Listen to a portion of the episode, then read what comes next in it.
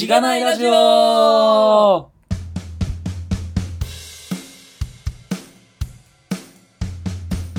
うございます。おはようございます。いいっすよ、話して。前はね、脳から、脳内から語りかけたから、そうですね。そう、ちゃんとした入りが初めてなんですよ、実は。はい今回は初めてじゃないかやめておきます。そうですね。2回目はそうか。そうですねあ後編のやつ。うん。そうですね。確かに。えー今回もですね、ゲストの方をお迎えしておるんですけれども、まあ、しがないラジオ昔から聞いてる方だと、まあ、ご存知の方も多いかとかと思いますが、えー、TV さんをゲストにお迎えしてます。お願いします。お願いします。お願いします。TV です。お願いします。はい。本当に存在したんですね、みたいな。はい。ポッドキャスト的にはなんか声だけでも概念っぽいんじゃないですか。確かに。はい転職活動でも言われました。存在したんですね。そうですね。なんで言われるんですかね。なんか概念、あんまリアルで会ったことないみたいな人が多いんですかね。なんかネタ化したんですよね、どっかのタイミングで。うん多分、しがないミートアップかそれ系のやつだと思まあ、概念登壇みたいなのを、ああまあ、、してもらってね、初めての。確かに。実は1回目のミートアップお、0回目のミートアップでは、普通にいらしてて、まあ、ほぼ身内だったんで、あのーあーそうですねね、本当に小規模の13人ぐらいでやった時。うん。あの時、初めて LT だったんですよ。あ、そうですね。うん果たしてあれをこう初登壇に数えていいのかどうかぐらいの内容でしたけど。なんか LT の後にめちゃくちゃなんかみんなですごいフリートークでその、それについて話しましたよね。なんか、うん。ホワイトボード使って。ディスカッションが始まった記憶がある。あれは面白かった気がする。確かに。あのぐらいの規模はあのぐらいの規模の。良さがありますね。はい。そうですね。すごい内輪で、なんで申し訳ないですけど。うん。うん。TV さん、です。はいで、まあ、TV さん知らない人はですね、えっと、SP8 ですね。SP8 か、はい8か、だいぶ、8ですよ。あれですね、60回以上前という。港川さんが7で、その次ですね。なるほどですね。さすが。めちゃくちゃ、なんですか、オスカさん、はい。港川さん、TV さんうん。かな順番的にね。そういう、2017年10月。おーじゃあもう2年近く。大体2年前ですね。はいなるほど。まあ、かなり前から出ていただいて、支えていただいてた感があるんですけれどそうですね。そうですね。でまあ、知らない人はそのエピソード聞いてくださいというのと、一応リンクに、あの、スクラップボックスの TV さん自己紹介的な話を書いていただいたやつがあるっぽいので、それを貼っておきます。はい、お願いします。はいお願いします。お願いします。今日は何の話をするかというと、うん。まあ、TV さんをご存知の方でもう、あの、フォローされてる方はね、ご存知だと思うんですけど、転職されたと。はい。おめでとうございます。おめでとうございます。ありがとうございます。いつからでしたっけ？7月入社で、なるほど。じゃあ、入社前にあの1ヶ月お手伝いもしていて。ああ、ということで関わり始めてから、えっ、と、まあ今ちょうど8月の頭なんで、2ヶ月とそうですうんね。いうところで。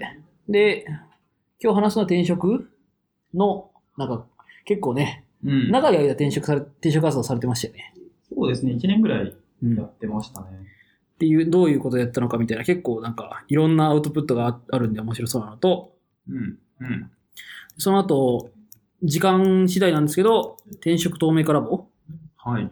ナミさんもやってるんですか？一緒に。関わってることが多いですね。関わってることが多いですね。はいあの、そうですね。コア運営メンバーというほど関わってない可能性が高いんですけど、なるほどモデレーターとか登壇者とかではいはいはい。関わりがちですね。はい。読んでいただいているという感じです。すごいありがたいです。一回話題にしましたよね。なんかで。ああ、そうですね。言ってもらってましたね。はいはい。そうですね。名前をこのポッドキャストに出したような気がしますが、ずんだ丸さんとかの回かな。そうですね。割と、まあ、転職活動をしていく中で多分 TV さんの中でも課題感があって、となんか情報透明化されてないよね、みたいな。その辺の、こう、持ち透明化しようっていうところの、まあ、イベントかなと思うんですけど。なるほど。まあ、その辺もね、結構内容的にはつながる話かなと思うので、こう流れで聞ければなと思っていますので、はい。はい。はいよろしくお願いいたしお願います。します。お願いしますはい。そしたら、いつもの読みますか？はい。えーこのポッドキャストは SIR の SE から Web 系エンジニアに転職したんだが楽しくて仕方がないラジオ、略してしがないラジオです。題名の通り、SIR から Web 系に転職したパーソナリティのズッキーと、ガミが、近況を話したり、毎回様々なテーマで議論したりする番組です。しがないラジオでは、フィードバックをツイッターで募集しています。ハッシュタグ、シャープしがないラジオ、ひらがなでしがないカタカナでラジオでツイートしてください。しがないラジオウェブページがあります。しがない .org にアクセスしてみてください。ページ内のフォームからもフィードバックをすることができます。感想、話してほしい話題、改善してほしいことなどつぶやいてもらえると、今後のポッドキャストをより良いものにしていけるので、ぜひたくさんのフィードバックをお待ちしています。はい、お待ちしていますお。待ちしてます。本物だ。聞いたことあるじゃないですか。ありますね。ちょっと当時と形が変わってる可能性はゼロではないですけどそうですね。だいぶ経ったので。そうですよね。確かに確かに。えー、そしたらですね、まあ、あんまり、ちょ、今日あの平日夜収録なので、めちゃくちゃ時間があるわけでもないのでですね、早速本題に入っていければと思うのですけれども、うん。えー、どっから行きますかね。なんか、転職、まあ、そもそも転職活動を、まあ、どういう経緯で始めたのかみたいなところからになるんですかね。うん。そうですね。じゃあ、そのあたりから、ちょっと、そもそもこの転職活動が割と普通の人があんまりしなそうなうん。感じの転職活動だったので、まあ、お伝えすると面白いかなっていうのがあって、ここに絞ってます。で、えっと、そうですね。もともと、まあ、きっかけとしては、自分が、こう、リファラルで誘った同僚とかがポポコポコと退職したりとかうん。っていうのがあって、まあ、そこでちょっと自分自身も、今後のキャリアどうしようとかっていうのを改めて考え直して、でなんか前職も、なんか実際入社してみて、本当はがっつりこう開発をやるために入ってみたんですけど、はい。まあちょっとなんか組織周りのことだとか、チーム周りのことだとか、じゃあうん新しく人入って体制どうするかみたいな、ちょっとなんか開発以外のところに関わることが多かった。で、その上で、まあその副業の話とか、コーダー IQ の主体の話とかもあって、それもなんか割と開発じゃない他のことうん。うんっていうのをいろいろ経験したのもあって、個人のなんかやりたいことの方向性みたいなのがかなり変わってきたっうん。ていうのがありました。なるほどっすね。確かに。割とでは開発以外のところで結構自分活躍できるなというか、なんかそういうところが好きだなみたいな感じになってきて、うんでまあちょっと会社も変えてやってみるのもありかなみたいな感じになってったとですかね。そうですね。なんかうん、だいぶ昔の回で神さんとか自己分析なんかやるもんかみたいな話をしてた気がしますけど、したかもしれない。逆に自分はなんかそういうんじゃなくて単純にやってなかったんで、改めてやってみて自分の強みとかやりたいことっていうところが、なんかようやく定まってきたのかな、みたいなところがあります。う。うんん。なるほどですね。からなんかまずどういうことをされたんですか？はい。でまあ、ちょっとその辺の内容を自分の中で整理して、ちょっと大枠で、まあ、なんか今個別にコミュニティとかで活動しているところで外にも出してるんで、私のこと知ってる人はなんかある程度知ってそうなところではあるんですけど、人のこう成長とか充実に関わるようなところに携わりたい。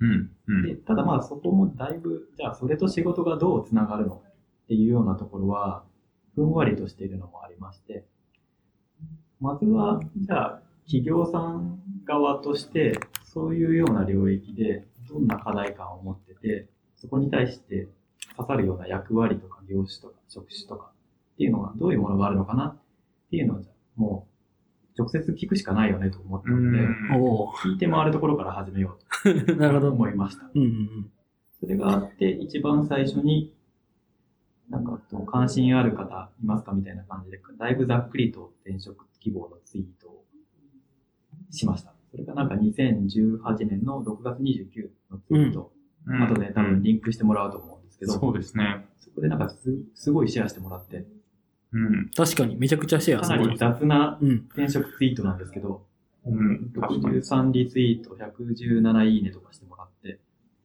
はい。まあ、そこでバーってまず声掛けをしてみて、うん。まあ、なんかすごいリツイートしてもらったんで、実際に10社訪問、そのすごい中でカジュアル面談行ってくることができて、まあなんか訪問10社なんで、じゃあ実際にちょっと、あの、ここは話がずれそうなので行かないかなみたいなところもあったんで、はい。プラスなんか何社ぐらいかは声掛け自体は来たような感じでした。ううんん。うん。なるほどですね。結構でも、まあなんかこの後の話でも、割とそのツイッターでこう、転職希望的なのを、まあなんか出していって、それにこう反応があったところに会いに行くみたいなうん。ことが多いと思うんですけど、はいなんかこう、いろんなチャンネルがやっぱあるじゃないですか。企業の話聞くみたいな時に。わかんないですけど、なんかこう、スカウトサイトに登録してスカウトを待ちますとか、はいなんか、なんだろうな。まあなんかエージェントと話しますとか、うん。結構あると思うんですけど、なんかかこうツイッターでツイートしてみたいなのを選んだのはなんか理由とかがあるんですか？はい。そうですね。まず、今回の転職が少なくとも異職種の転職になるっていうのは、まあ、ほぼ決まりうんだろうとは思っていました。なので、それも踏まえつつ、自分のキャリアとして、まあ、未経験のところに入るっていうのが一つ前提になる。うん。うん。その上で、えっと、仮に経験領域だったとしても、自分の履歴書上のこう見栄えって、そんなにいいものではないっていうのがあって、もう詳しくは、あの、前回分っていう感じなんですけど、まあその前提は、なんかすごく自覚があって、うんしかも前職もそんなに表にこう出す感じの、こう、2C とかの中で出す感じの会社とかでもないんで、中でやってきたところとかも外から見えにくい。はい。っていうのがまず前提としてある。うん。はい市場も分かりにくい。うんってなると、まあ、コード IQ とかいろいろやってたりとかの流れもあって、割と外からは知られている。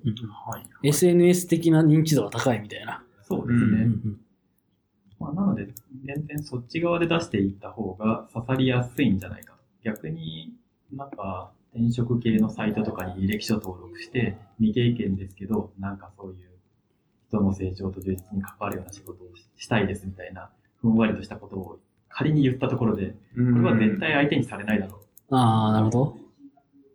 なるほど。確かに。うん。確かに、ツイッターのこう、フォロワー、フォローしてくださってる人とかの方が、まあ、これまでの活動とかも知ってくれていて、まあ、そういうなんかコンテキストの中で、いや、次はこういうことしたいんだっていうのが、まあ、分かって共有されてると話もしやすいと思うんですけど、なんか、ただしこう、書類に落とすと、はい。そこまで全部伝えきれないっていう感じですかね。うんうんそれはその通りな気がしますね。なので、一番最初のツイートのところには、なんか私のことを知ってる人だと思うので、みたいなことを。はいうん確かに確かに。そうですね。これも結構リツイートされたっていうのもあって、なんか実際直接フォローされてない人とかも声掛けはあったんですかね？割と多かったです。あ逆に、もともとは知らなかったみたいな人の方が多かったかもしれない。へえ。なんで、なんか、目論目論見とはちょっとずれたんですけど、あ、そうですね確かに。。な、な、これ、なんで刺さったんか、なんでこんなリツイートされてんのかなみたいなのが、まあ、うんその、なぜこんなに刺さったのかみたいな。結構最近で言うと、もうそろそろツイッター転職みたいな流行ってきて、結構まあリツイートされがちじゃないですか。うん。で、まあ、なんかその中でこう、まあツイッター転職だと、まあなんかだ多分どっかでも、エピソードでも話したと思うんですけど、結構ちゃんとこう、希望額とか、こういうことできますとか、はい。を書いたら、みんななんか見てくれやすいよみたいな話をしてると思うんですけど、結構このふわっとしてるじゃないですか。なんでこんなにこうめちゃくちゃふわっとしてますね。うん。リツイートされたのかなって言うと、やっぱりはい。SNS 的な認知度の高さなんですかね。うん。フォロワー数の問題。フォロワー数の問題ですすかね。なるほど。確かにそうか。なんか面白そうなもの見たさみたいなのがあるかもしれない。ああ、うんさん転職するのかどうだろう。まあ確かにね。そうっすよねんそれなんかもっと他の人に伝えたら、なんうんか、それに何か繋がるいい縁があるんじゃないか、みたいな。うんまあもちろんなんか、あぜひいい機会を得てもらいたいみたいな応援してくださる方もいるとは思う。うんうん確かに確かに。それとなんかさっき言った面白そうなのが半分ぐらいなのかなみたいなのうんをなんとなくうん思ってます。確かに僕もリリツイートしてる記録 記録があるんで、なるほど。リツイート済みでしたか？リツイート済みでした。ちなみにその、まあ、10社あったわけじゃないですか。はいで、まあ、そこからどうなったんですか、まあ、そのままどっか入るっていうことにはならなかったってことだと思うんですけど。そうですね。その段階の時は10社訪問して、まあ、本当にその、すごいふんわりした状態なんですけど、こちらもどういうこう役割とかがあるのかもわからないんで、その前提で、よければぜひお話を聞かせていただきたいですって、もうなんか、そのまま失礼がないように説明して、うんまあ、それでも会いたいって言ってくださった企業様のところに訪問して、いろいろお話を聞いてきました。はい。ちなみにその前提話して、いや、やっぱ違いますねみたいなほとんどなくて、う。うんん。まあ、たまたまあんまり細かく見てなくて、あの、エンジニアとして欲しいあみたいな話のところだけは、じゃあちょっとそこは条件が違いますねっていうのがあったんですけど、その他に関してはあまりズレはなくて、なるほどですね。なんか、ほとんど訪問した感じにはなりました。うん。で、まあ、なんか、こっちもふんわりしてるんで、一応なんか聞きつつ、例えば、その、やっていきたいこととは別に、採用方面とか強そうだよね、とかっていうのは、やっぱり SNS のうんうんうん。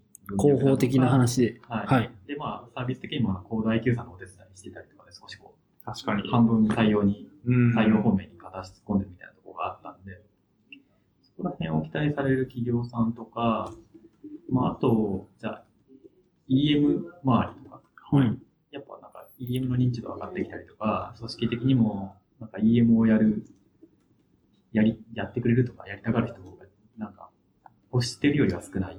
うん。じゃあなんかちょっとそういうところって、じゃあチームとか組織の成長と充実に関わるといえば関わるので、そうですね。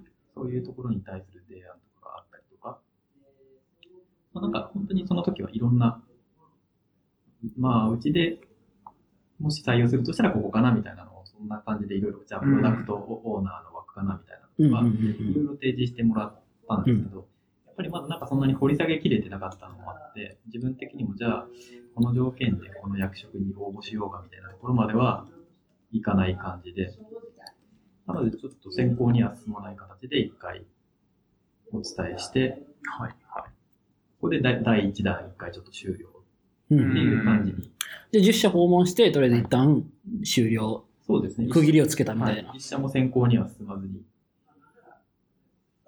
ってなって、まあ、なんかそれやってるうちに、そのその直前ぐらいからグロースファクションの結成とかがあって、はい。で、技術書店出ましょうかみたいな話もあって、じゃあそろそろ技術書店ですね、みたいなところもあったので、一回じゃあそっちをやろうと。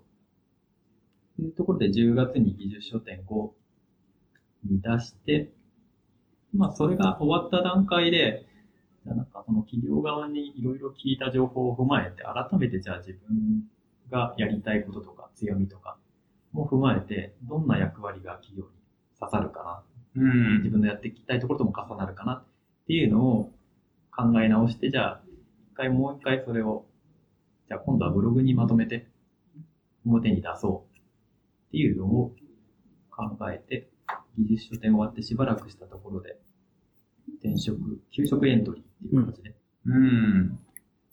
記事を書いて出しました。うん。技術書店5でかなりね、あの、うん認知度も高まったっていうところはある,、あるんでしょうね、やっぱりそう。なんですよ。うん。タイミング的にもじゃあ、そこで出して、まだ話題がこう出てるうちにツイートして、そのエントリー出していけると多分タイミング的にもいいんだろうなっていうのもあって。戦略的に。うん確かに。実際、その、ググロースファクションの本の影響はあありました、かなり。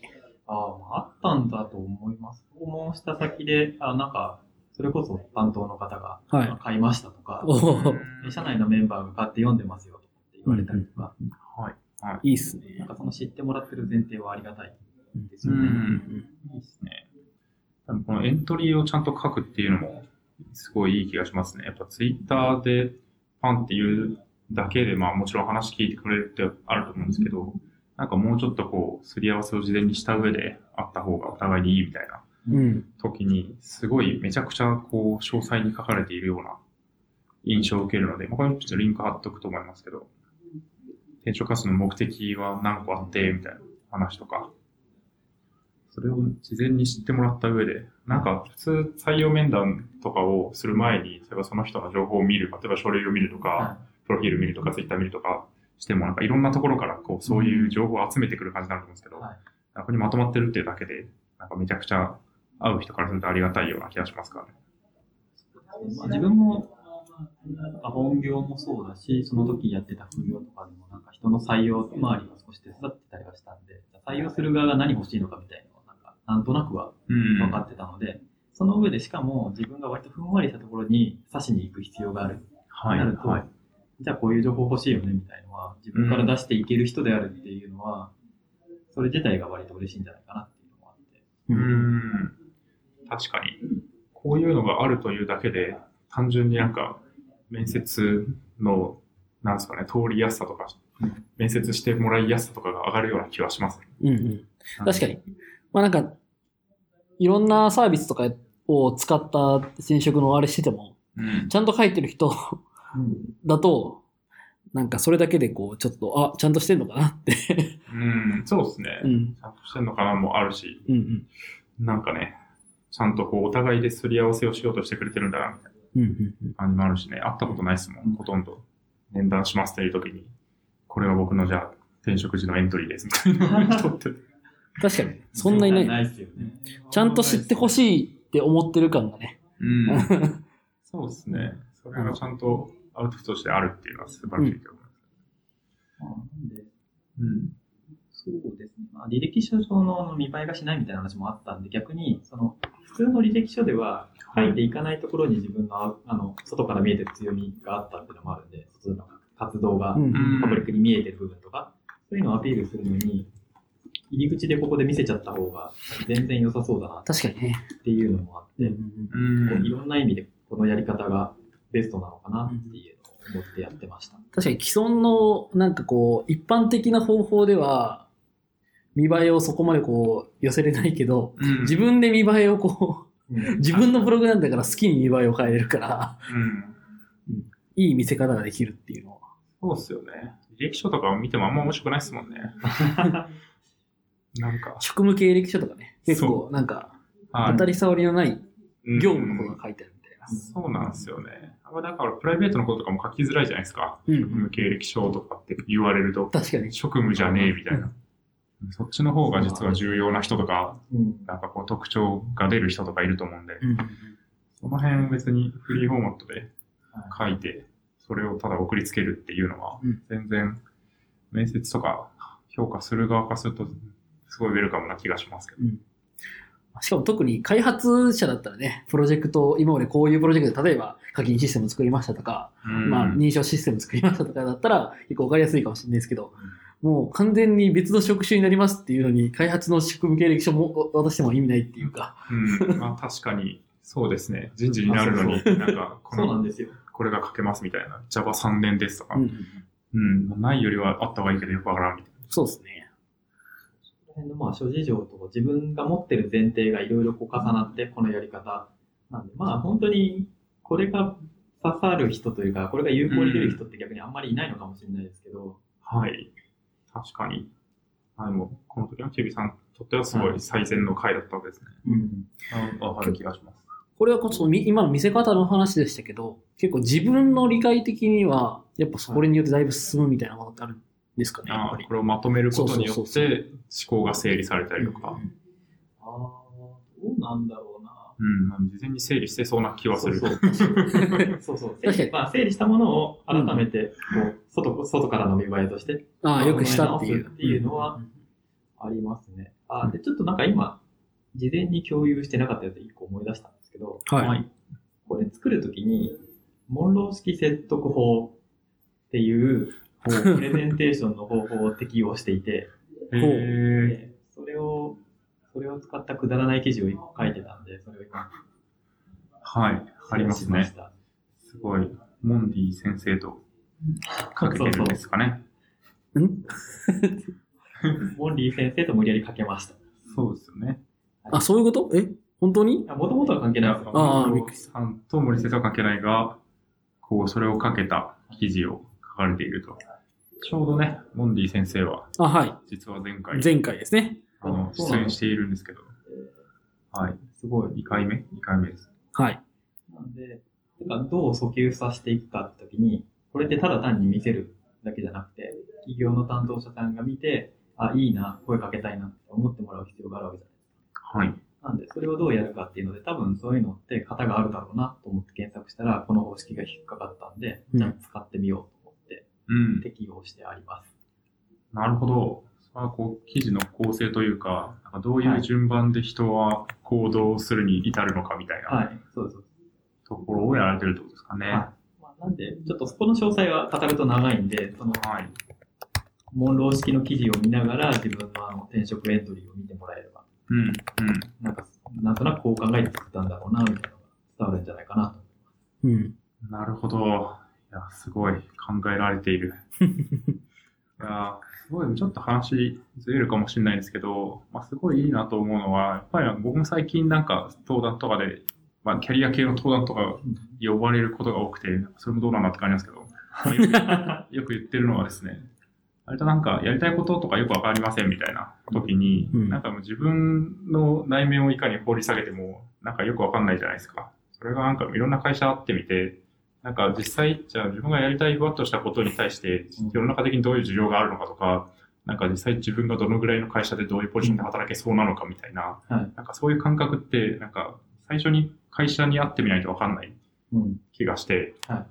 なんかそこ、その10社あったっていうところから、多分こういうこうアウトプットが出てるとはい。いうところは、なんですかね、まず考えるんじゃなくて、まず行動してから情報を取ってうん、それをもとにじゃあ自分のこう性質とその世の中の情報を掛け合わせて、すり合わせていくみたいな。あそのプロセスがすごい、順番としていいいいなと思う。あ。確かにインプットないのに、あなかなかゼロから分析しても、うん世世の中にしない仕事を自分はこう目指してしまっているみたいうんな状態になる、はなりうるじゃないですか、うん人は。はいはい。うん。それはすごい地に足ついた自己分析的なものができるんじゃないかなっていう気がするんですよね。まず行動すると。実はその、まず行動するの前に、実は分析するが入っていて、うんその現その転職を決意して、大枠の方向性が決まって、じゃあここに対してどうアプローチするかっていうのを自分の中ですごい問題分析うん。をしていて、まあ、その中で出た答えとして、もうそもそもわかんないんだから情報を取りに行かないとわかんないよねうん。っていう答えを次のアクションとして出したんですよ。なるほどですね。うん。確かに。だからまあそれは人によってもしかしたら、こう、そもそも情報はあるけど、それを自分なりに解釈できていない、咀咀嚼できてないっていうことが問題な人もいる可能性はあるわけですよね。そうそうそう。確かに。うん。それはそうですね。まあ、実はそこは結構考えましたね。へえ部下の行動をし出すまでのところで、どうアプローチするか。そうなんですねしばらくは、じゃあちょっと実績を増やすフェーズを長めに取ろうかみたいなのを考えた時もあって、うんうん。まあでもやっぱり動いた方がいいのかなみたいなのがあって生み出したんですけど。うん。なるほどですね。確かに。確かにそうですよね。まあ今は結構その前職ではいそその時期にそういう結構組織的な話とか、はえーのサポート的な話とか、はいドキュメンテーションの充実とかはいやられてたっていう話こったら、その会社の中で転職、その職種転換みたいなのも、まあなんか実績ベースで、うん。そっちの方がなんかやりやす、その職種を変換するという意味だけでは、うん。なんかそや結構やりやすいというか。比較的そういう風な可能性もあったわけで、うん。その、そうですね。だからそこを探りに行ってた期間っていう感じもして、それが実際に、でもそれも結構期間がかかるわけじゃないですか。そうですね。でその見込みとかを考えて、これはどのタイミングでちゃんとした実績ができるのかどうかみたいのが、もうわからないなというのがあったんで、うんわからないのに伸ばしててもしょうがないっていうのも、なんか決断しどころとしてうん。はい。ありました。なるほどうん確かに。その可能性を探ってみて、あ、ちょっと息が長そうだなってなって、はいまた、こう、じゃあ社外のうん。方に出ていこうっていう選択を取ったと。はいうん。なるほど。勉強になる。うん。はい。はい。そっか。その、あれですね、給食エントリーの直後、ほぼ直後ぐらいに、これがね、話題になりましたね、あずさんの。あずさん？あの、あずさんフロントエンドとか JS 周りで有名な、うんあずさんの、オープンジョブレターですか？これ、オレンジブレーダーこれすごいびっくりしたんですよ。うん。おおやってると思って、こう、スクロールして最後見てびっくりするみたいな。ああ、これそうですよね。TV さんの転職規模エントリーを参考にしてるという、あそうなんですよ。はい。あ、そっか、そっか。参考リンクとして貼ってあうんうんる。うん。まあ、それが一番リンクの下にあるんで、は流入は、流入流入結構あったと思いますよ。い。ありました？ありました、ありました。そう。なるほどな。じゃあ、あずさんなんで。うん。はい。オープンジョブレターブームの走りなわけですね、TV さんは。まあ、なんかちょいちょい前にもいたとは思うんですけどね。う。うんん。確かに、まずさんでだいぶ、こう、話題に、一般的に話題になった気がします。なるほどな。これでも、エントリーの反響としては、えっと、はい。13社ほど訪問よ増えてまあ、この時ももちろん訪問してない企業さんとか、あとなんかちょっと個人で活動されてる方で話はいつなげるかもみたいな方とかもいて、いろいろ話を聞かせていただきました。なんかその、やっぱり、さっき、モンロー式でやっていたところで、こう、はい。えっと、学習する組織っていうところに対して、そういう役割をやりたい。で、それ自体の需要はきっとあるだろうみたいな話を書いていて、うん。それ自体はすごい刺さって、どこの、どこに話しに行っても、やっぱそういうところの需要はあるよね。なんかじゃあ、ぜひ、専攻に進んでもらってみたいな話をしてくださるところが多くて、はい。まあ、逆にここも同じような感じで刺さってたんで、その、どこに、どこの専攻に進もうって結構迷うぐらいの感じで、うーん。確かに。思ったよりも、そういう需要を探ってたけど、思ったよりも多くて、はい。逆になんか、どうしよう？みたいそうですね。で、その中で、まあ、特に、なんかそのニュートラルにカジュアル面談で話しただけじゃなくて、ちょっと、こちらに対するこう熱を感じるところ、な。はい。なんかぜひっていうのが強そうに感じたところを主に絞って、うん。数社うんじゃあ専攻の方まで進んでっていうのを選びました。なるほどですね。あのそうですね。なんかいざ専攻に進んでみたんですけど、うん。まあなんかその企業さんによって、まあ割と序盤で、うん、やっぱり違うね、みたいなところとか、じゃあ結構先の方まで進んだりとかがあって、はい。まあちょっとその辺も、例えば結構、自分がじゃあ給食エントリー書いて、ツイッターでそれをばらまいて、うん。そこに反応してくれた一番表で見てる人うん。が、その組織内でやっぱり一番感度が高い人っはい。ていうのがあって、うんもう。その、その感度の高さとかが、その先の選考に入る人に共有されてるかどうかは、はい。企業次第っなるほど。ていうのもありそうで、なんか入り口で感じた、こう、温度感と違う時とかもあるな、みたいのがあったりとか、うんうんやっぱりそういう時はやっぱりなんかすぐ選考落ちちゃったりとか。結構ありますよね。う。ん。そうですね。確かに。特に、こう、組織を変えていきたいっていうところの、なんか課題感を持って声をかけたような人 になると、そもそもね、組織を変えたいって思ってるぐらい組織に問題はあるということだと思うんで、なんかじゃあ全員が全員ね、そう思ってるのかっていうと、そうでもないみたいなこうんうんとは普通にありそう。そうですね。なるほど。でなんか順調に進ん、後ろの方まで進んでたところもあったんですけど、はい。えっと、やっぱり最後の踏ん切りとして、その、やっぱり未経験の人をいきなり組織作りに入れるうん。っていうハードルの高さうん。があるので、やっぱりよっぽどじゃないとうん。採用できない。うん。はだからすごくいいと思ってるけど、そこまではちょっと踏み切れないな、みたいな感じのところがまあ数社あって、うん。まあなんかそこで一回、じゃあちょっといきなりそこは厳しいのかなっていう形でそこでまた一回切って、い。うん。うん。で、ちょっとまた再検討するフェーズに入ってました。うん。うん。またそれで3ヶ月ぐらい、こう、時間が空くって感じですかね。そうですね。うん。うん。なるほど。え、もうその時点では、なんか今まあ、もう人事っていう、はいその、今職種はそうじゃないですか。今この時点で。なんか、どの時点で人事かなみたいな感じになったんですか？その時点で人事かなってなりました？いや、まだなってないです。まだなってないその、でもなんかこう、何？その、か、環境づくりっていうんですか？その組織づくりみたいな、はっていうのは、なんとなくもうあったんですかね？そうですね。うんまあなんか、なので直接入れないなりもワンクッションを入れるなりうんうん。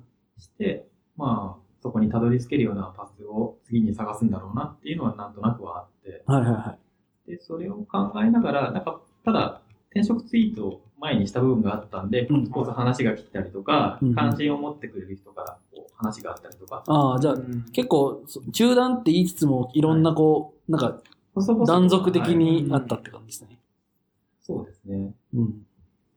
その流れの中で、そうですね。なんかいろいろと相談にも乗ってもらえる時期があって、うん。なんか間を一個飛ばしてる気がするけどいいか。えっと、2019年の2月、3月あたりはいはいはい。はい。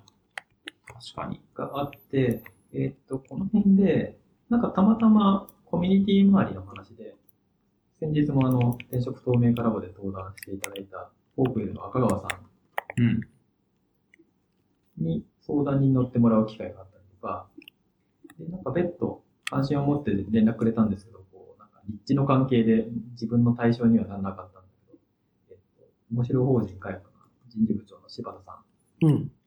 が、なんか、ぜひ話してみたいっていうので、オンラインで、こう、1時間半か2時間ぐらい経ったんバーってして、へえでこが一番大きくて、はい。えーと、なんか柴田さんがいろんな話を聞いて、多分なんかアウトプットしてる情報とか、実際に話してる内容から、まあなんか、きっとかあなたは活躍できるよね。で、需要もきっとある。で、そこに対して、じゃあ組織のことをやる一個前として、例えば、そこで人事の話が出てきて、うん。知り合いの企業さんとかの話をいろいろ聞いても、そのエンジニア採用がやっぱり今、めちゃくちゃ大変。はい。で、特に、じゃあその、エンジニア、うん、なんだろうな、人事部門の中でエンジニアのことがあまり詳しい人がいないとか、うんエンジニア部門と人事部門がそんなにすごい密に連携してない企業とかが特に採用を苦戦してるはい。と言ったときに、もともとエンジニアで、そういったことが分かってる人が人事にいてくれると嬉しいよね。うん。っていうので、そこはきっと需要があるよっていう話をまずいただいて、なんかまあ、その辺の採用周りの話も、なんかなんだかんだ、あの組織の話絡むって追っかけてはいたんで、最近だとあの、ハープさんとかがよく表に出してたスクラム採用の話とかうん。うん。うん。を踏まえると、じゃあなんか、いい組織作って、それがブランドになって、それをマーケティング、採用マーケティングして人が入ってくる。みたいなところで、新たな人事の役割、みたいなところで期待されているのが、だんだんこう広がってるはずで、まあそれってじゃあ人事から組織づくりの話につながってるはず。はい。はっていうのが話がこう繋がって、ああ、じゃあその感じで繋がるんなら人事向けにターゲット変えて活動してみるのが良さそうだなっていうのを、その時に思いましうんうんい。うん。なるほどな。ハープっていうのはあれですね、あの、そういうクラウドの、なんか、サースですね。そうですね。ATS ってやつなんですけど。人材、そうですね。採用向けの？採用を実現する採用管理プラットフォーム。まあ聞いたことはありました。はい。あの、で、そ、それで、スクラム採用が押されてるんですね。ごめんなさい。ちょっと、あの、全然知らなかったんで。そうですね。なんかスクラム採用を念頭に置いた採用管理システム。うんうん。はい。な。るほど。うん。現場の社員が採用に積極的に参加しようみたいな。うんう。ん。その辺のがなんか結構、あの、イベントとかもやってたりして、いろんな企業のこう、スクラム採用みたいなのをやってるみたいな話が、ツイッターとかでも割と流れてきてて、へえーと思って見てたのがあって、なるほどですね。そこがこう結構 TV さん。のやりたいことにリンクしそうだと。そうですね。うん。うん。確かに。なん。か、まあ、先ほども結構組織づくりみたいなところで、まあ一番最初、まあ一番最初はでもそこまで言ってなかったのか、なんか採用もあるし、まあ EM もプロダクトオーナーもっていろんな話でしたと思って、はいそのなんか、組織づくりっていう、こう、絞って方をしたときに、はいなんかこう、とはいえ先行に進むと、じゃあこの職種みたいな感じのフローになるじゃないですか。はいその時はなんか、そういうマネジメントみたいな話が多かったんですか人事採用以外だと。そうですね。まあ組織づくりの話は、なんかすごい、これは言えないのか。言えませんね。言えない話だっ言えないのもありますね。た。はい。じゃあ黙っときますか。そうですね。まあいろいろあったと。あまあなんかでも本当に完全に自分向けにカスタマイズして、うんその段階ではなかった職種であったりもあっても、じゃあこの役割今あると嬉しいよねみたいな考えてよかったりとかっていうケースもあったりとかすごいありがたい話だった。うんうん。なるほどですね。それで向こうの、だから、えっと、向こうの会社の人にも知恵を絞ってもらって、あの、うん。TV さんが一番輝く、あの、職種像を探してもらって、いろんな人、いろんな企業の人事の人とか、その会社の人はい。の知恵を結集した上で、そういう人事っぽいな、みたいな。そういう色の人事っぽいな、みたいな。スクラム採用を、こう、導入したりとか、運用したりとかできができる人事が、TV さんの職種っぽいな、みたいな、イメージになっていったって感じですかね。最終的にはそうですね。うんまあ、ちょっと若干遡るんですけど、はい入り口のところから、うん2回目のところかな、まあ、学習する組織作りとか、はい。のところの話をベースに、いろいろカジュアル面談に行かせてもらった時も、うん。結構カジュアル面談で深い話を聞かせていただいて、なんか割ともうディスカッションみたいで、はいじゃあ。組織課題どういうのを抱えてて、あじゃあそれって何が原因で、じゃあ今後はどうしたらいいですかねみたいな。なんか、ほんとカジュアルに、うん。うん、話し合っていて。じゃあ、そういうことをやるときにどんな役割があり得るかなみたいな話を、まあいろ、いろんな会社さんとうん。話していた感じで、めちゃくちゃ勉強になったんですけど、組織作りで転職活動するのめちゃくちゃ得だなって。普通は聞けない。うんうん。確かに。うん。なんか逆にね、その、なんか社内にいて、社内、社内のその人事が考えてる組織づくりの方針みたいなのって、なんか結構実はセンシティブなところがあって聞きづらかったりうん。しますよね。ねなんか、そうですね自。社の人事に組織づくりどういう感じでやってんのみたいな。まうんあ、教えてくれる部分はあるかもしれないですけど、なんかまだ、まだこう微妙に決まってない部分、そう悩んでる部分って逆に言いづらいじゃないですか。なんか、うん変な誤解あた生まれそうで。そうそうそうそですね。逆に社内の人の方がなんか聞きづらいというか、うんうんうん実は知らないみたいなのはありそう。下手なこと言うとね、あ、なんかそうらしいよ、みたいなことをこう、社内で噂になって逆にややこしいみたいな。そうですね。めんどくさいやつですね。はい。なんか、だからこそ逆に、社外の人、アイデアフラッシュというか相談しやすかったみたいなのもあるかもしれないですね。なんか壁打ち気味にね。うん。まあそこでなんかもともと自分もなんか勉強だけはしてたんで、はい。情報量だけはあって、うんうん。ただこの現場の経験自体はまだあんまりないっていう状態で。はいはい。うん。うん。確かに。なんか向こうにとってもなんか割と楽しそうに話してくださっていたようには見えてるんで、うんうん。いや、実際、まあさっきの今のスクラム採用みたいなんで、結構こうみんなでやろうみたいな感じじゃなかった時の人事ってすごい、なんか僕のイメージでは結構一人でいろんな採用して、アサインしてって言って、結構なんか大変なだし、の割に人数少ないし、その、うん特にスタートアップベンチャーだと、確かに。結構孤独な部門というか、うん。それに対して外部から、結構まだあんまりこう、はい 特にその辺のこう、ステークホルダーじゃない人から話を聞かれるっていうのは、うんなんか逆に言うと楽に話せるというか、うん。うん。喜んで話せるというか、そうんかちょうど良かったのかもしれないですよね。間違いなくこの長い期間かかったんですけど、この期間でいろんな人と話して、自分自身がなんか多分伸びたんだろうなと思う面はかなりあって。う。うんん。確かに。いいっすねそうですね。そう思うともう、もはやなんか転職活動っていう名前に対して、なんかそれだけではない何かありますよね。うん。そうそうそう。うん。じゃあ何なんだっていうと名前つけられないですけど。まあなんでなんか、逆に、なんか情報交換とか言って、情報だけ取っといて何なんだみたいな話とかをたまに見かけますけど、なんかうん有益に両方で交換できると逆に割とはい。お互いに取っていくことあるなみたいうなん。思います。まあそうっすよね。なんかスカウト文とか僕書くんですけど、情報交換しませんかみたいなことを、まあなんかテストで一回書いてみて、はい何の情報交換ですかみたいなのが 返ってくることがあって、はぁみたいな。それはあなたが持ってる情報がわからないとわからないっていう感じなんですけど、まあでもそれはそうだよなっていうのもあるので、うん。いや、そうですよね。ね、情報交換ってなんだって感じですけど、今の話を聞くとまさに情報交換感があって、うん。これか、みたいな。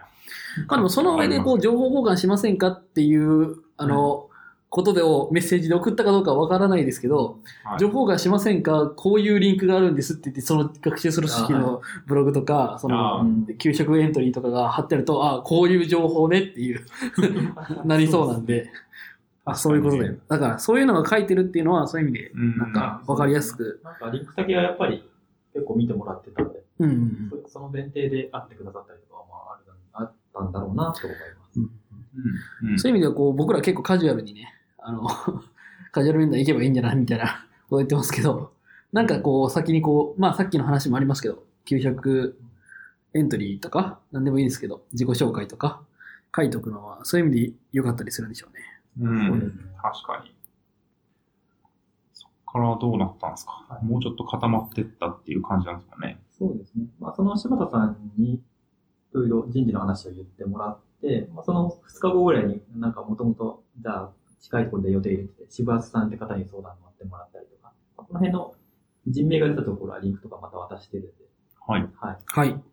その辺にいろいろ相談に乗ってもらって、じゃあ改めて、ちょっともうだいぶ何度も出してるけど、一応出しとくかっていうことで、えー給食エントリーの人事版うーん。こここで出るわけですね。を出しました。うん、うん。いや、この時期なんか僕もね、TV さんの、まあ、あの、ツイッターはまあ、あの、フォローしてるじゃないですか。はい。なんか、TV さん、給食エントリー、めっちゃ見ん、何回、めっちゃ何回も見んなと思って。あんまり、あんまりちゃんと追っかけてなかったんですけど、なんか、はい。なんでこんな、俺前も見、前みもう見たな、みたいな。違うっていうのを認識せずに、認識せずになんか同じのまたまってきたのかなみたいな。そうそうそうそう。なるほど。って思ってましたけど。まあ、なんで、こう、だんだん絞っていってる。ああ、そういうことだったんですね。今、今聞くと、確かに全然タイトルが違うわと思って。うんそうですよね。なるほどな。人事と開発が一丸となって採用に挑むための役割で採用課題の解決から入り、学習する組織づくりの担当を目指しています。うん、うん。もう今おっしゃってた通りのタイトルですね。なるほどですね。なんか結構、その、じゃあ、その先の話をきっちり伝えないと、うん。単純に人事やりたいっていうと、はい。うん違う役割来そうじゃないですか。そうですね。うん。まあ、なんで、そこはちゃんと齟齬がないように。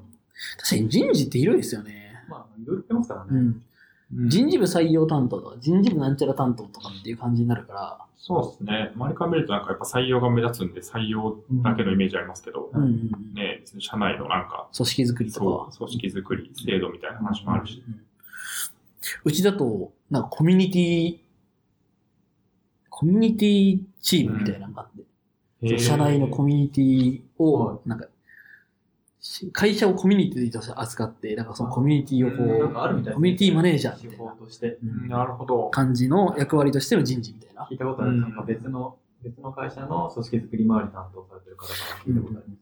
うん。まあ、そういう感じになったりしてて、それってただの人事じゃないですよね。もうね、そうなると。確かに。多様だからこそ、もうちょっと自分がやりたい人事像みたいなのを明確にうん出していったわけですね。確かにこうなると、こう採用から、なんか、まあ、オンボーディングとか含めて、こう学習する組織作ってくれるんだな、みたいな。その、その辺のフェーズをやってくれるんだな、みたいなうんのが分かりやすいですよまあ、ねそ。もそもそういう期待を持ってる人しか声かけてこないはずなうんうんうので、んなるほどですね。ここで割とまあ人事と開発をまあ一緒になって、まあ採用に取り組みますよっていうところのまあ後押しをするようなうん役割っていう、ここまでいくとかなり明確ですよね。うん。そうですね。うん。企業側としても、なかなか開発巻き込めてないな、みたいな企業いっぱいあると思うんで。もうそういう意味では、これについては結構 A、エンジニア採用の感じだった、文脈が強かったんですか？一番苦労してるところの入り口としてはそこですね。うんただまあ、まあ人事として入ったからってエンジニア採用だけとは限らないんで、うん。別になんかそこに限ってはいなかった。うんうん、あ、そうなんですね。まあ、なんか長期的に考えたら、あの日本の人口減ってるんで、うんはい、今エンジニアで起こってることが、その他の職種にもだんだん入ってくるんだろうな、みたいなのもあったんで、う。うんんなるほど。どの道全体としては必要になるんだろうな、みたいなのはうん。そうですよね。だし、まあ、開発チーム巻き込むっていう意味だと、まあ、僕とかもエンジニア以外の面接とかも実はたまに出たりするんですけど、なんかこうエンジニアとこう一緒にやれそうかみたいなのを見極めるみたいな話とかもあるんで、そうなると、開発チームを巻き込んだことによって、なんか他の職種の、まあ、そういえばアトラクトに聞いてくるとか、まあ、なんか選考がなんかもうちょっと別の視点から見れるとか、うんうんそういうのもありそうですけどね。いやなんかもうアトラクトとかが聞き慣れた感じになってきました。そうですね。採用的な言葉ですね。僕は全然わかんなかった。アトラクトって言うんだな、そういうのって思いました、今。そうですね。なんか、来てよって言って来てもらうことです。違うモチベーションを上げることです。ああ、なるほどね。うちに来てほしいという。知ってるっていう段階から、こう、もうちょっとこう、うんじゃあ受けてみようかなとか。あ、そうです、そうです。内定承諾しようかなみたいなところまで最後行く。うん。うんはい。はいそこでなんか出したんですけど、割とこれに対するリアクションがいっぱい来る前に、たまたまそのタイミングでリファラルで声をかけてもらって、うん。まあ、それが今結局入社してるスタディストなんですけど、そはいれに。対して前に割と最近出演していた岡新さんはい。はい。が、令和のはい、上質。上司数。声をかけてくれていて、うん。もともとは VT 亮さんと岡新さんが繋がっていて、はい。そこ経由で多分自分のことを知って、SRE 界隈とかですかね。多分ね。インフラとか、その辺の界隈。なんかあれじゃないですか、会社、元同僚会社一緒なんじゃなくて。あ、そっか。そっか、そこで一緒なのか。名前伏せてたかどうか覚えてないんで名前伏せますけど。うん、はいか同僚で、で、なんか一回自分に会ってみたいなって言ってもらってて、一回一対一で会ったことがあったんです。うん。その時は全然転職の話関係なく。はいはい。で、その後に自分もなんかツイッターでいろいろ出したりとか、あと、えっと、自分が主催している勉強会で制裁会ってやつがあって、なんか成長を再現する会っうーん。てやつがあって、えっと、それに来てくれていて、はい。はいそ。こでも何回かやりとりとかしていた。うん。そこでたまたままあ彼もなんかリファラル、まあ会社のためにリファラルいろいろやっていて、その中でたまたま空いてたポジションで会社側がちょうど人事を欲しがってるうん。っていうのを知ったんで、なんかそこでこう間を取り付いてくれたっていう感じですね。なるほど。なんか、そうやって、めっちゃ広げた挙句リファラル会みたいな感じですけど。そうなんですよ。単確かに純ツイッターとこうブログで出しておきながら最終的にリファラルってういう。ん。まあそうですね。もちろん自分の中でのこう思考がどんどんソリッドになってたというか、何をしに向いてるのかとかあるんでしょうけど。うんななんかただそのじゃあ自分とおかしんさんとおかしんさんを通してその社内うん。そのやりとりのこう何回かの繰り返しはあって、そこでこのエントリー見せたりとか、この背景を説明したりとかはしてたんで、その、まあ意味はあったんだ。はい、共感が全然ないと多分即、あ、違うねって話が終わって、うんそんな感じでもあったんで、なるほど、なるほまあど。まあいろいろ通ってきたの自体がすごいうん有効には働いてます。いやいや、確かにでも人事っていう職種、あ、じ、この、TV さんが人事なんだな、みたいなのも、多分おかしんさんに伝わらなかったですもんね。一番初めだと。うんうん合いそうかなっていうのはありつつも、でも、あ、人事か。あ、人事空いてるわ。ってなるかどうかって、人事っていう名前が出ないとないと思うんで。確かにうん必要なプロセスだったと。うんうん。そうですねうん。まあそこがあって、まあ実際に応募して、まあ人事の応募なんで、なんかそれこそエンジニアの人とか人とかで一切選考工程とかではあ、関わらなかったんですか、関わらなんか、その、こういう人と話したいですみたいなのもあんまりなく？なんか基本的には入り口として人事うん。の方、マネージャーと、はいまあこの個別の担当の人が出てきて、で、2段階目でじゃあその上の、上に管理部がついてるんで、管理部管理部長みたいな。はい人が、まあ、C- CFO なんですけど、はい。うん。CFO が兼任して、CFO が出てきて、で、最終面接で CEO うん。っていう感じで、こう、エンジニアとは一切話してない。っおー。ていう感じで、まあ別にエンジニアリングじゃないので、っていう感じ。で、なんかまあ割と、じゃあ本当に人事を中心とした課題に対して、どう立ち向かっていくかみたいなのをこう、面接っていうかもう本当になんかまた今回はディスカッションしながら、で、そこに対してもらった情報をもとに、また自分が考えた次の施策、まあ、もし入ったらこういうことをやる必要があるかな。まあ、それは推測の部分もあるし、実際に入って細かいところが確認しないとわかんないですけど、まあ、こんな感じのかな、みたいなの案を先行を重ねることに出していったりとかうーん。っていうのをやってました。なんかそれ一つきっかけがあって、途中で、こう、先行と組織づくりのところで受けていた会社の中で、はい。えっとワーク、ワークイグザンブルテスト、うん。えっと、なんだっけな、これ WST だっけな。えっと、本物の業務っぽいテストをやるやつなんですけど、WST ですね。ワークサンプルテストかああ、そっか。イグザンブルだと B になっちゃうのね。ワークサンプルテストうん。ってのがあって、これ、えっと、なんか選考手段っていろいろあるじゃないですか。はい。普通の面接、まあ、は非構造化面接言うんですけど、とか、構造化された面接とか、うんワークサンプルテストとか、なんかじゃあ、えっと、なんだっけな、リファレンスチェックとか、うん前職の人にこう、聞き込みとかするようなやつとかいろいろある中で、ワークサンプルテストが一番有効って言われてるんですよ。うーん。でなんか組織作りでこう採用するときって、企業側もじゃあどこで選考するかって多分かなり困るじゃないですか。確かに。その時に、あの、一社受けたところが、これをやってくれて、じゃあ実際に入社したとしたら組織課題が、これがあったとして、あなたはこれに対してどうアプローチしていきますか？うんみたいな回を、宿題としてもらって、それを一週間ちょっとぐらいかけて、うん。どう？あ、最初にヒアリングしたんですね。まず前提を聞く会を設けてもらって、はい。オンラインでやり取りして、こういう前提があります。っていうのを聞いて、じゃあそれに対して自分がどうアプローチするかっていうのをまとめて、それをもとにじゃあディスカッションをする会っていう感じで、じゃあ実際にじゃあ、組織内の会議として、組織課題にどうやっていこうみたいのを、本当にやってるような感じで、うん。こう偉い人何人か集まって、で、自分がなんかファシリしながらやっていくみたいな式をして、それはなんかすげえいいなとうん。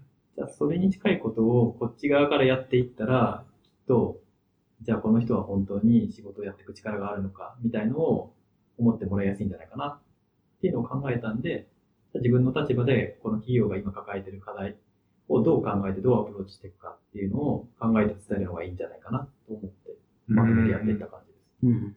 なるほど。いやーすごい。それを候補者側から仕掛けていくっていうのがめっちゃいいですね。うん。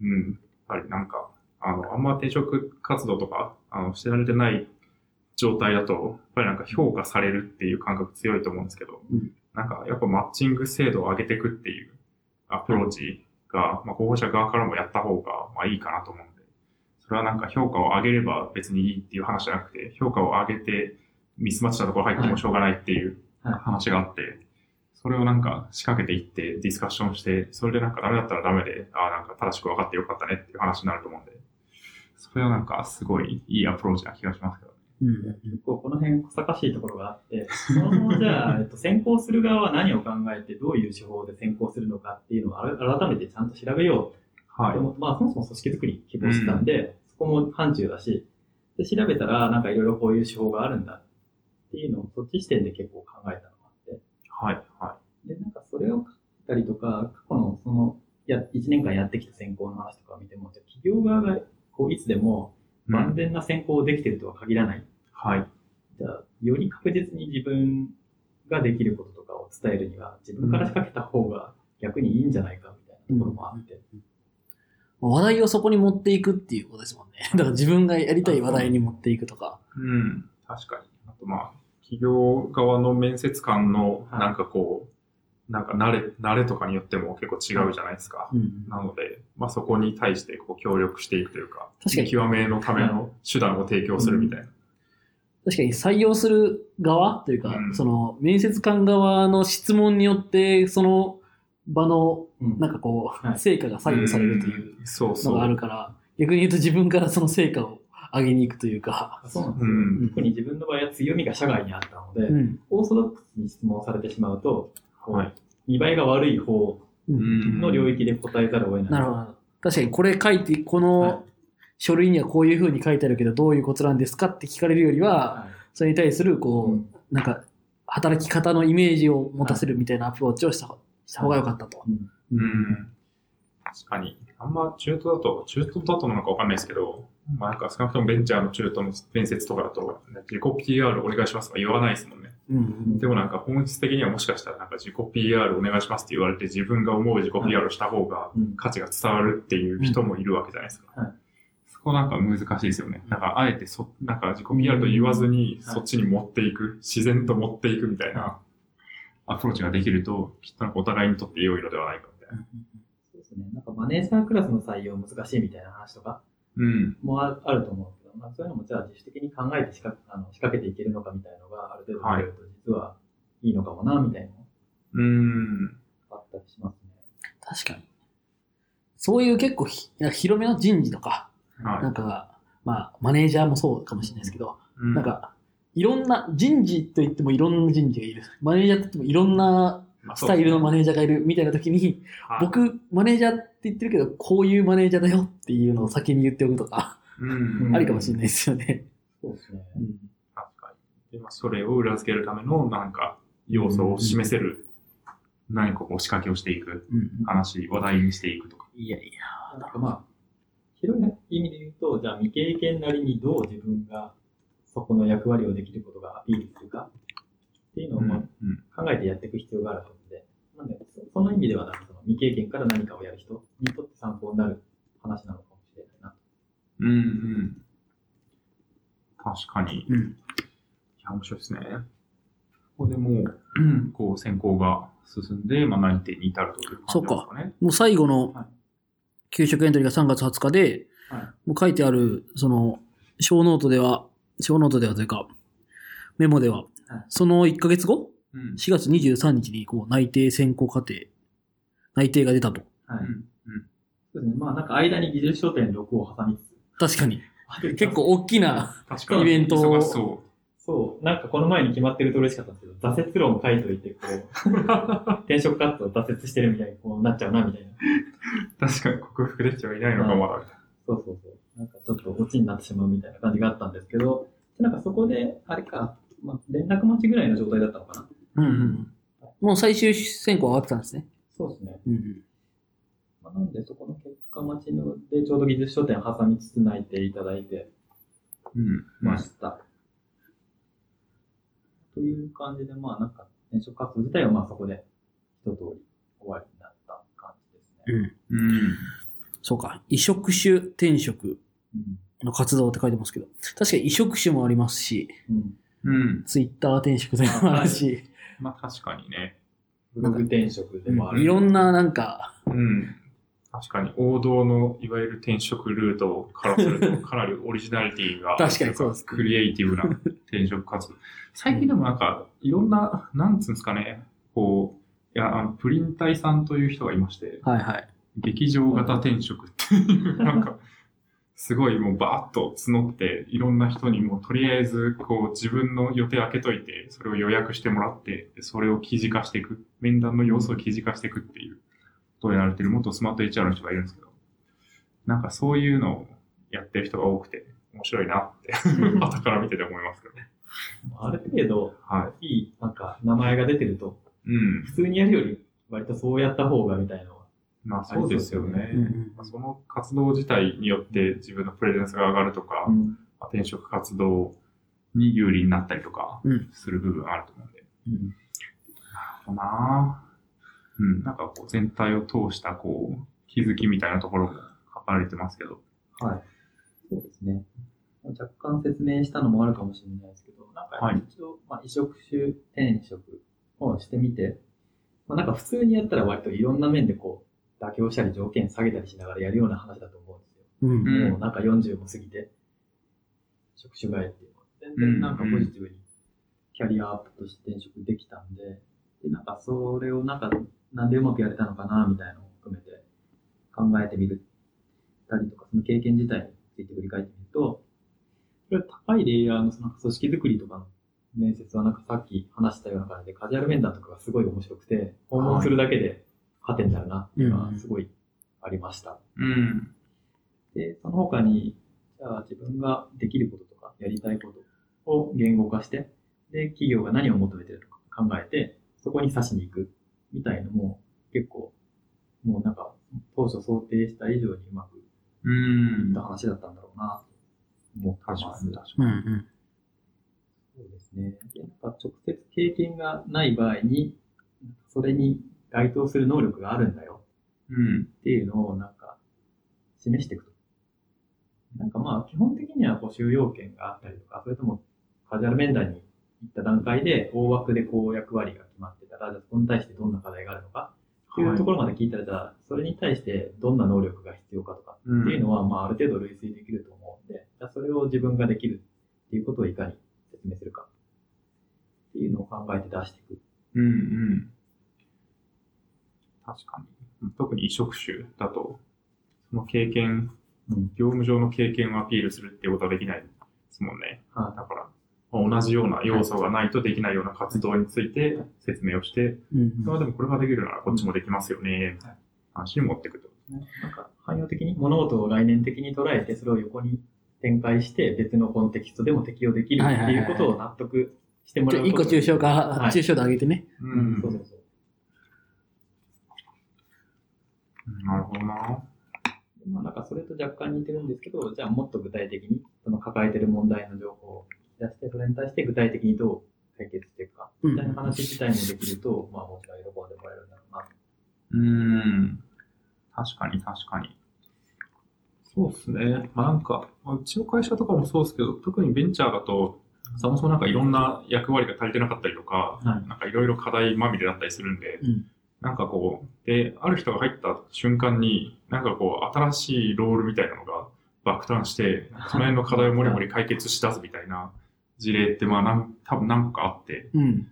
なんか、そういうのいいっすよね。だから僕はこの辺の課題すごい解けると思うんで、みたいなのをもうガツガツ言ってくれて、なんかそれをまるっと任せてできそうだっていう感覚が、なんとなくこう過去の経験とかからすり合わせてきていて、なんかこう、いやもう明らかに入ったらここできるっしょ、みたいなのが見えてくるみたいな。それをなんか一緒に考えられるっていうのは、すごい面談のプロセスとしては良い気がしますね。うんいや、面白いですね。うん。確かに。ねいやーなかなか、でもあれですね。こう、移植種じゃない転職活動を、まあ、これからするリスナーの人もいる気がするんですけど、なんかその辺でも、こう、あ、これは勉強になるな、みたいなところも結構あったような気はしてて、うん。まあ、すごい、とりあえずカジュアル面談とかも、なんか、こう、まあ、さっきもちょっと言ったんですけど、そんなめちゃくちゃ自分の中で固まってない状態でも行って、行きながらこう固めていく、いろんな市場調査的な感じで面談していくっていうのも、めちゃくちゃいいような気がしますし、うん。なんか別に職種じゃなくても、そもそもエンジニアの中で、なんかじゃあどういう活躍ができるかとか、うん実はエンジニアとしての採用だったけど、ご自分のこうマネジメントっぽい適性が変われて採用に至るみたいなケースもあると思うんで、その辺をちょっと探っていって、あそれだったら僕こういう経験あってこういうのやりたいと思ってますよ、みたいなので指してくるうん。っていうのはすごいあると思うんで、なんか何にせよ転職活動において使えそうだなっていう話な気がしました。今途中でもう一個思い出しました。はい。カジュアル面談いっぱい行った時に、そのまあ、行ってディスカッションみたいなのしたみたいな話があったんですけど、それっうてその前段があって、まあ、行く時に、基本的には事前にその企業のホームページとか、まはいあ、開発ブログだとか、あとなんかじゃあパブリックに出してる記事だとか、っていうので見れる範囲で目を通しておいて、その上で募集内容とか見たりとかで、うん。じゃあその企業ってどういうビジネスでどういうふうに儲けてどこに課題があってみたいのを大枠で把握しておく。はい。はい。まあ、その上での現場での議論っうん。ていうのはあるんで、結構その行った段階ではこんなに先にいろいろ見てきて、うん。調べてきてくれる人ほとんどいないみたいな話もされていて。あで、ことのついでに調べたついでに見つかったこう直した方がいいポイントみたいな。そのはいそ。れは純粋にそのそのページのうーん。確かに、この文言ちょっと違うんじゃないですか、みたいなのを。とかいうのも、ななんか、ことのついでなんで、どうせ見たついでなんで、はい。まとめてプレゼントしたりとか、へすごやってたりしてました。えー。なるほど。結構、カロリー高くないですか？大変ってことですか、うん。それをやるの。なんかう、確かそに。う。結構長い間や、やられてる、その1年？ちょっとぐらいやられてて、まあ、結構ご家庭もあって、うんで僕、いや、じ、その、ちゃんとし転職しようと思う転職活動って長くやれば長くやるほど大変でしんどいイメージがあって、確かにね。結構調べるのも大変だ。それ結構どうやって続けてたんですか？どの、どういうモチベーションでこう続けられたんですか？うーん、そうですね。結構楽でした。その TV さんにとってはそんなにこう、大変なことじゃなかったですか？なんかまあ時間とか体力的にはきつかったですけど、うんあの調べるのは楽しかったですよ。あーやっぱこれから自分が入る可能性のある組織そうかそうか組織のことをやろうとしてるんで、その内容を知るっていうのはうんすごい楽しいし、うん。うん。なんか結局その中でもいろいろ学べることがあって、結局事業施策みたいな話の直近のところの、そっかそっかこ。ういう課題があってこうシフトして今これをやってるみたいな話も見たりするんで、知識になりますもんね。はいそれだけで。純粋に面白い。うんうんうん。で、その上でその先でもうちょっと生々しい話を聞けたりとか、そっかそっか。はい。その先の生々しい話のためはいに、それがあって、はい。それをしたらより生々しい話してもいいかな、この人にはって思わ思わせるみたいな。あその上で結局自分のやりたいことってその先にもあるんで、ーはい。だってなんかその、うん純粋にそれをやること自体は割と楽しかったうんうんですね。あまあなんか、なかなか決まっていかないプレッシャーみたいなのはありますけど、はいはいうん。確かに。いや、一年もう僕できる気がしなくて。まあ、そうっすね。なんかね初め、まあやっぱり、初めはある程度こう、わかんないなと思いながら、こう、まあ決まらなくてもいいかなって思いながらスタートしたっていうところは、やっぱりあるんですかね。その初めのカジュアル面談とか、初めのツイートの時点では。そうですね。てかまあ、本当に最初は、なんか全然、どのくらいの感じかわかんないうん。のがあったんで、とりあえずもう動いてみるしかないし、うんっていうのはあったので、なるほど。なんか途中途中いろんな人に相談したりとか、あと実際に話しに行った時のこう食いついてもらい具合から手応え自体はなんか結構あるなとは思ったんで、じゃあうんなんかその見せ方をどう変えるとかいう話になってくるのかなっていうのはあったんで、まあ、そこでなんとかこう気持ちが切れずに、うん。もちろん挫折論も書いてたんで、確かに。確かに。挫折感ははいゼロではなかったのかもしれないですけど。そうですね。ちょっとずつこう前に進んでいる感というか、はい自分の中にこう学びが溜まっている感覚はあったってことですね。うんその1年の中で。まあ、その面でもちょっとモヤモヤが残った部分は逆に転職活動の難しさみたいなのを一回なんか記事で書いてたりもしたんですけど、それが結局じゃあ、あの、転職透明化ラボをやる話にもつながっていくところではあるんですけど、なるほどうんうん、確かに確かに。転職活動難しいよねっていううん。のをいろいろ感じたので、そうですよね。難しいですよね。そっちの話に行きますか？そう、一ちょっと、旦一旦 CM 挟みますか？はい。一旦 CM を挟ませてください。はい。はい、じゃあ、なんかとりあえず転職活動編はここまでっていう感じで、はい。、はい。や、面白かっありがとうございます。た。い。や、そう、なんか、追ってはいたもののね、ちゃんと知らなかったんで。こん、な、こんな体系的にね、な 長かったんで。かなり。確かに。いろんなことを考えてやられてたんだなっていめっちゃ考えてやりましたね。うのがすごい伝わって。なんかオープンにしてるなとか、うんうん。そう、は、っていう印象はあったんですけど、じゃあなんでそうやってんのかとか、どう、どうやってたのかとかわかんなかったんで、その辺聞けて、なかなか勉強になりました。確かに。はい。はい。じゃあ、突然なんですかそう告知があれば。そうですね。完全に言わせてる感がありますが、はい。あの、もう人事になったんで、あの、はい採用の宣伝をさせていただきます。ほはい株式会社スタディストという会社に入社しました。えっ、と、そうですね、採用にあたって、割とこう、ミッション、ビジョン、バリューとか、そのあたりへのマッチをすごく重要視している会社で、自分もそこがすごいマッチして入ったんですけど、まずなんか、こう、社名としてスタディストうん。で学習する人。をもじった造語なので、うんはいまあ、そこがじゃあ自分がやろうとしていた成長と充実の成長のところ。とマッチするし、で、えっと、今、ミッション、ビジョンのところがあると、その中で知的活力みなぎる社会を作るっていうのがミッションになっていうん。る。で、それって充実じゃないですか。活力みなぎってる状態。はい充実してますね。その上で、じゃあその手段として、えーそうですね、えっと、ビジュアル SOP っていう、こう、サービスで、その Teach Me Biz っていうのを提供してるんですけど、まあなんかざっくり言うと手順書の画像や動画付きで分かりやすく見せる。うんが画像動画付きで分かりやすい例とかって、レシピとか、はいはいはい。なんかチェーン店がいっぱいあって、その上の店舗から、こう、まあ、上の管理してるところからこう各店舗にバーって出していくと、じゃあ季節物で変わるメニューとかがこうなるほど簡単に作れるよみたいな。オペレーションが結構複雑なところってことですね。そうですね。まあそれがテキストだけだと難しいんで、ビジュアルがある。みたいなのがあって、そういうプロダクトをやってるのがあって、ビジョンがこう伝えることをもっと簡単にっていうのがあって、割と自分もこうブログとかでアウトプットいっぱいしてたりとか、そうですねじゃあ組織内でそもそもなんか物事がちゃんと伝わることの重要性とか、うん。みたいなところも感じるところがあったんで、割とこの MVV の MV とか、その組織名の意味の、意味するところうんと。かでかなりいいなって思うところもあって、はい。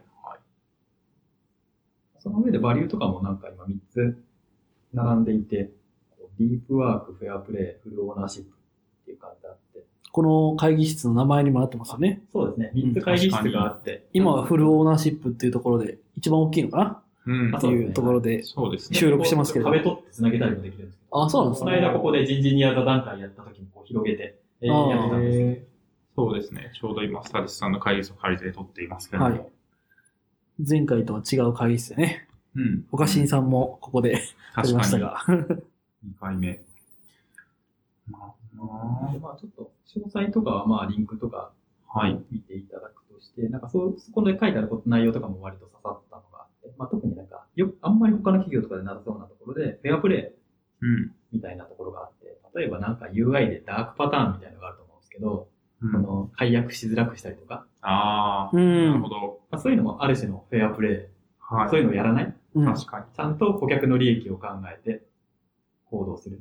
うん。だそういうのをちゃんと歌っててくれるっていうのは嬉しいなっていうのがあったりしました。う。うんん。確かに、なかなかね、こう短期的な利益を、こう、追い求めて、社会的に良くないところというか、あんまり、これ実際どうなの？みたいな、はいうん手を染めてしまうことも往々にしてあるでしょうから、それをバリューで、こうやめようって言ってる、まあ、憲法的に置いてるみたいなのは、は良いですね。そうなんですよね。あえてこうこれを出してるケースって、まあ、説明しづらい要素でもあるっていうのはあると思うんですけど、うんなかなかなくていいなと思いました。なるほどですね。どういう職種を募集してるんですか？はい。で募集自体は、あの、 Wantedly に募集一覧があるので、まずそこのリンクを、はい、はい提供しているのがありまして、その上で、まあ、直近だと、アプリの開発者さうんん。の Android と iOS 両方うん。はい。が結構こういると嬉しいっていうところで、直近ね。直近ですね。はい。うん。まあちょっとこの実際に公開時点でどうなってるかわかんないですけど、はい。なんかでも、はい結構アプリの開発者さんかなりこう少ない。そうですね。うん市場にも比較的。ね多分結構偏って、こはい。う存在してるうん感じが伝わってるんで、そんなすぐには多分入んないかなみたいなところもあって、うん。一応なんかそんなに現在100名弱ぐらいの企業なので、はい。人数多くないんで、そのどっちも1名ずつ新しく採用できるといいなっていうぐらいではあるんですけど、うん。こういうミッション、ビジョン、バリューに共感できる人で、そうですね。アプリエンジニア。うん。まあ若干特殊なのが、えっと、多分アプリの開発って割とじゃあゲームとか 2C とかうん。が多いと思うんですけど、弊社の場合は 2B なので逆にちょっとそういう方向性で、でもアプリの開発やりたいとかほうん。確かに 2B のアプリ、ネイティブアプリ開発って、まあ、全体からすると少ないですよね。う。うん。そうですね。うそうか。ん。どうそうですね。うんうちも 2B ですけど、まあアプリを作ってるっていうよりは、まあ、ウェブの管理画面を作ってるとか。アプリの SDK とかあ、そうですね。どっちかというとそうすると SDK になるので、うんアプリを作ってるってないんですけど。うん。なんか受託系の開発で例えば中で使うようなアプリ作ってたりとか、あそうかそうか。だから動画とかの配信も含めてってことですよね。そういう方面の人は合うかもしれないうんうんうんうん、うん。とかあったりしますね。うんはい。なので、そのあたり関心ある方はぜひはい。関心ある人もし聞いてたらどうすればいいですか ? TB さんに DM すればいいですか？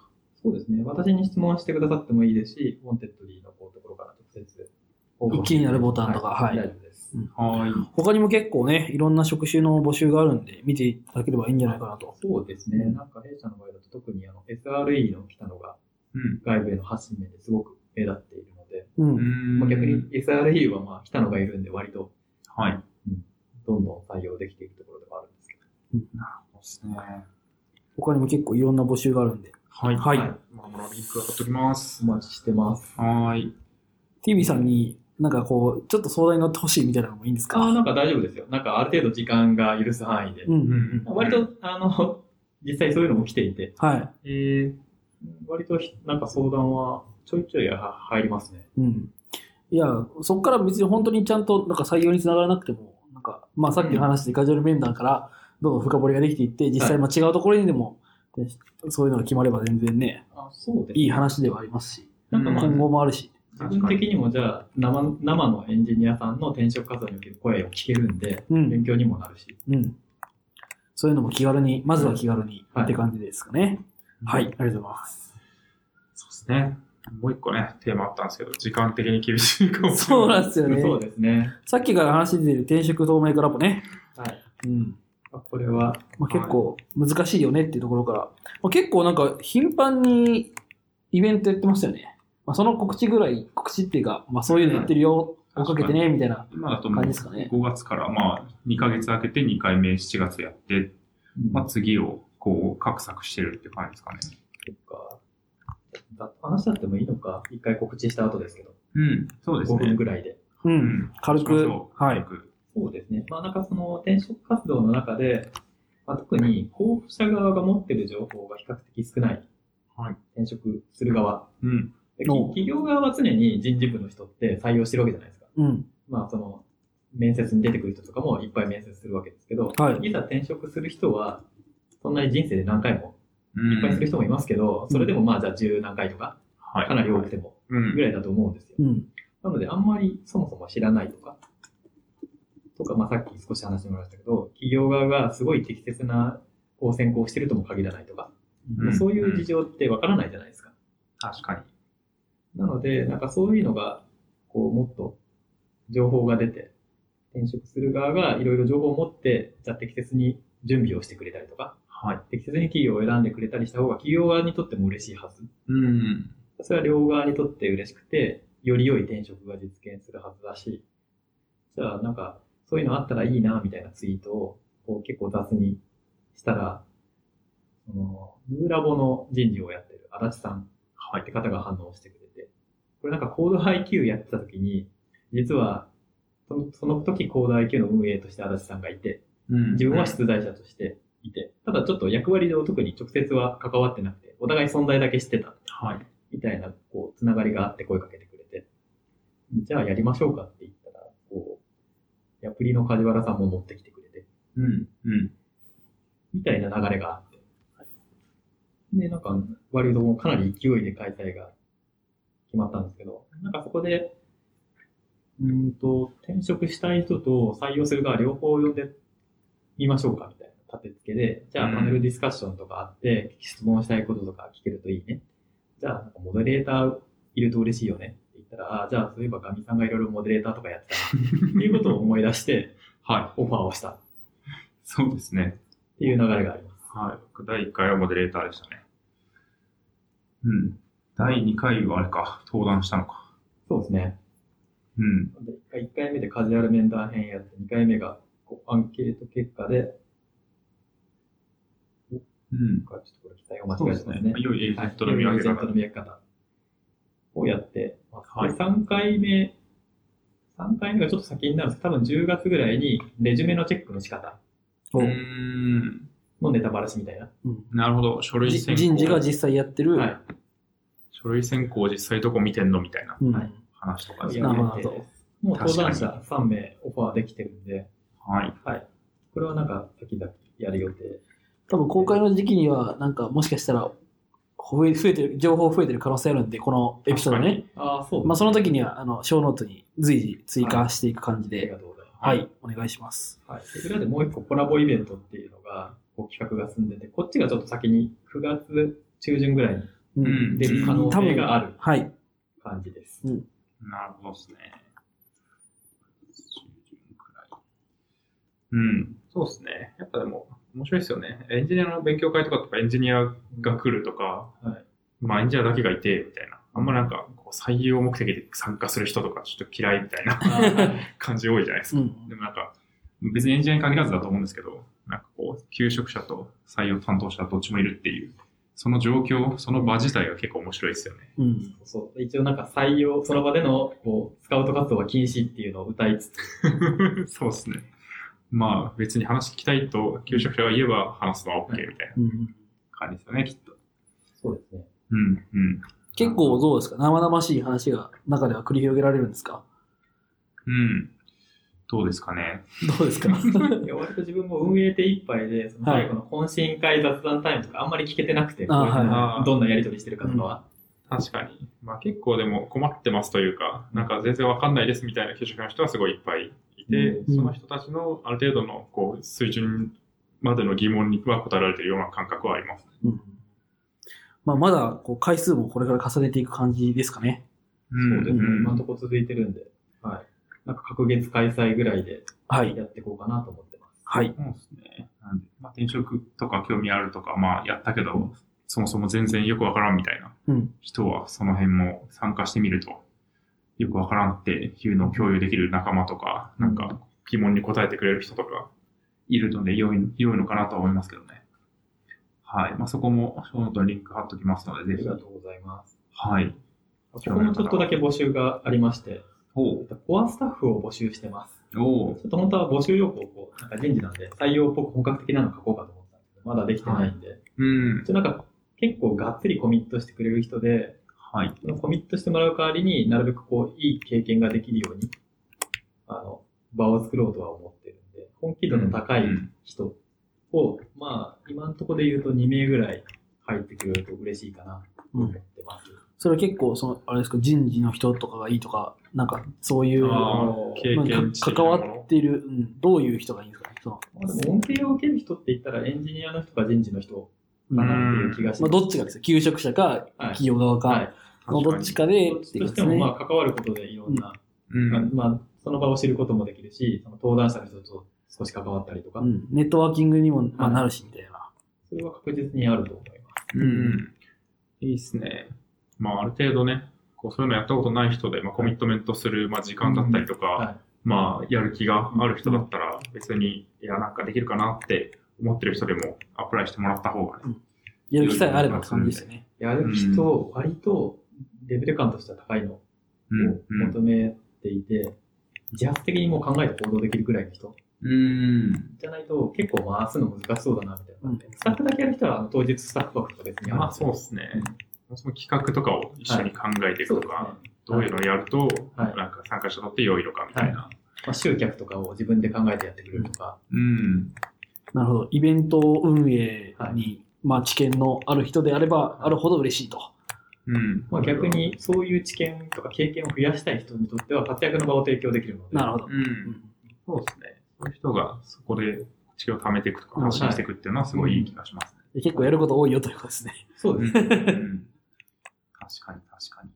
はい。興味ある人はそちらも TV さんに声をかけてもらうと、はい、お待ちしてます。話が聞けると思うので。はい。はい。はい。ありがとうございます。そしたら、そんなとこですかね。はい。ありがとうございます。ありがとうございます。結構駆け足にね、いやそうです最後なっね。ちゃいましたけど。うん。やっぱ1時間半だとこうなるんですね。いや確かにね、いつもね、休みの日でもう時間無制限みたいな感じで、無制限ではないんですけど、バーって話してるので。割と収まったんじゃないですか。うん。そうですね。まあ一通り全部話した感はありましたね。確かに。前回出演時はね、もう小ノートをめちゃくちゃ書いてもらって、そう、めちゃ全然話せなか3った分の2ぐらい。余りましたよ。なんか、そしてその話は今日してないっていう。そうそうそう 一切してないって。それの真相は闇の中みたいになってますけど。そういや、そうだった。確かに確かに。いや、活動自体は他にもいっぱいあるんですけどね。まあ、キリがない。うんうんそうですよね。確かに。はい。じゃあ一回締めていきますか。はい。はい。じゃあ、鈴木さんお願いします。しがないラジオではフィードバックをツイッターで募集しています。ハッシュタグ、シャープしがないラジオをひらがなでしがないカタカナでラジオでツイートしてください。しがないラジオウェブページがあります。しがない .org にアクセスしてみてください。ページ内のフォームからもフィードバックをすることができます。感想、話してほしい話題、改善してほしいことなどつぶやいてもらえると、今後のポッドキャストをより良いものにしていけるので、たくさんのフィードバックをお待ちしています。はい、お待ちしています。お待ちしてます。えー、告知は多分さっきしたので、うん。OK かなと思います。えー、しがないラジオ、ご出演2回目？お久しぶりですいか？が。はい。いかがでしたでしょうか？がでした？もクソもないかもしれないですけど。なんか、頑張って時間に収めようみたいな感じで、確かに。慌ててやってました。タイムマネジメント感が。そうなんかまあ、相変わらずあまりそんなに登壇とかしないで、こう、プレゼン慣れしていないっていう感じはうん、確かに。なんか自分の話をね、まとまってするっていうのも。難しいところはありますようんはい。はい。修行します。ね。いやいやいや。まあかなり、あの、反響というか、もうあるような気がするので、なかなかね、TV さん知ってるけど、ここまでやってたって知らないっていう人いっぱいいる気がするし、うんはい、その辺はね、ツイッターでぜひ皆さん感想をツイートしてもらえると、TV さんが反応してくれるような気もします。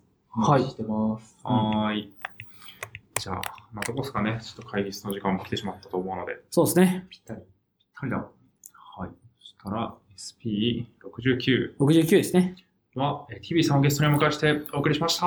ありがとうございました。ありがとうございましたありが。とうございました。